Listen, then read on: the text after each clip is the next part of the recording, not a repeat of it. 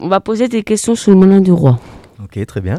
Est-ce que le moulin du roi se fournissait à la halle au blé de Châtelain Alors, euh, la halle au blé de Châtelain dont on a parlé tout à l'heure, effectivement, ouais, c'est, alors, sans doute que oui, euh, en partie, mais pas seulement. hein. On sait que euh, le moulin du roi a, a quand même apporté pas mal de, de céréales et de blé. hein, d'autres endroits partout en France. hein. Donc pas seul, il se fournissait très certainement là-bas, puisqu'on a dit que beaucoup de professionnels se fournissaient à la halle au blé, mais euh, pas seulement. Quoi.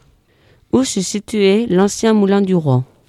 Alors, euh, l'ancien moulin du roi, en fait, c'est- alors, il y avait deux moulins du roi, en fait, pour, euh, pour être euh, euh, tout à fait exact. Il y avait le moulin du, le moulin du haut, qui a aujourd'hui, du roi du- d'en haut, du coup, qui a aujourd'hui disparu, qui était donc sur le, ruisseau de Carlebret, et le moulin du roi d'en bas, qui euh, est celui qui est resté en activité le plus longtemps, hein, qui a été la, donc la, minoterie qu'on a visité l'autre, dont on a visité les extérieurs l'autre jour.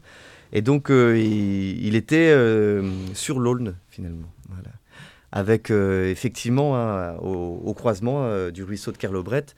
Alors souvent on confond, euh, enfin on confond, a- c'est un endroit, ce petit ruisseau de, Carl, de Carlobret, où on a trouvé énormément de moulins, puisque euh, ce, petit ruisseau qui prend sa source euh, un petit peu en amont de ce qui est aujourd'hui la crêperie Tiglas, la route de Castres.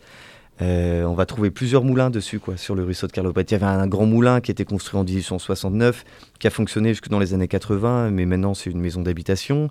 Il y avait un petit moulin aussi sur ce ruisseau-là qui a été abandonné qui a fonctionné jusqu'en euh, 1945. Et, euh, et encore un autre petit moulin qui a été transformé en, en maison d'habitation.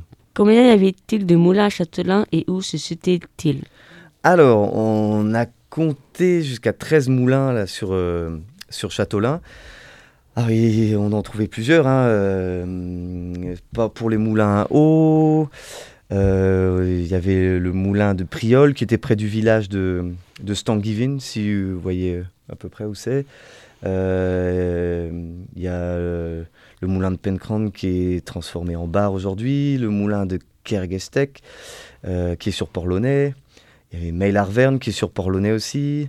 Alors le moulin de Kerstrat qui a été détruit suite à la canonisation de l'Aune, hein, puisque euh, on parlait tout à l'heure de la construction du canal. Effectivement, il y a eu euh, aussi un développement euh, de, une sorte de bétonisation, si vous voulez, des rives. hein. donc euh, forcément, euh, les moulins euh, qui étaient sur, directement sur les rives de l'Aune n'ont pas pu rester là.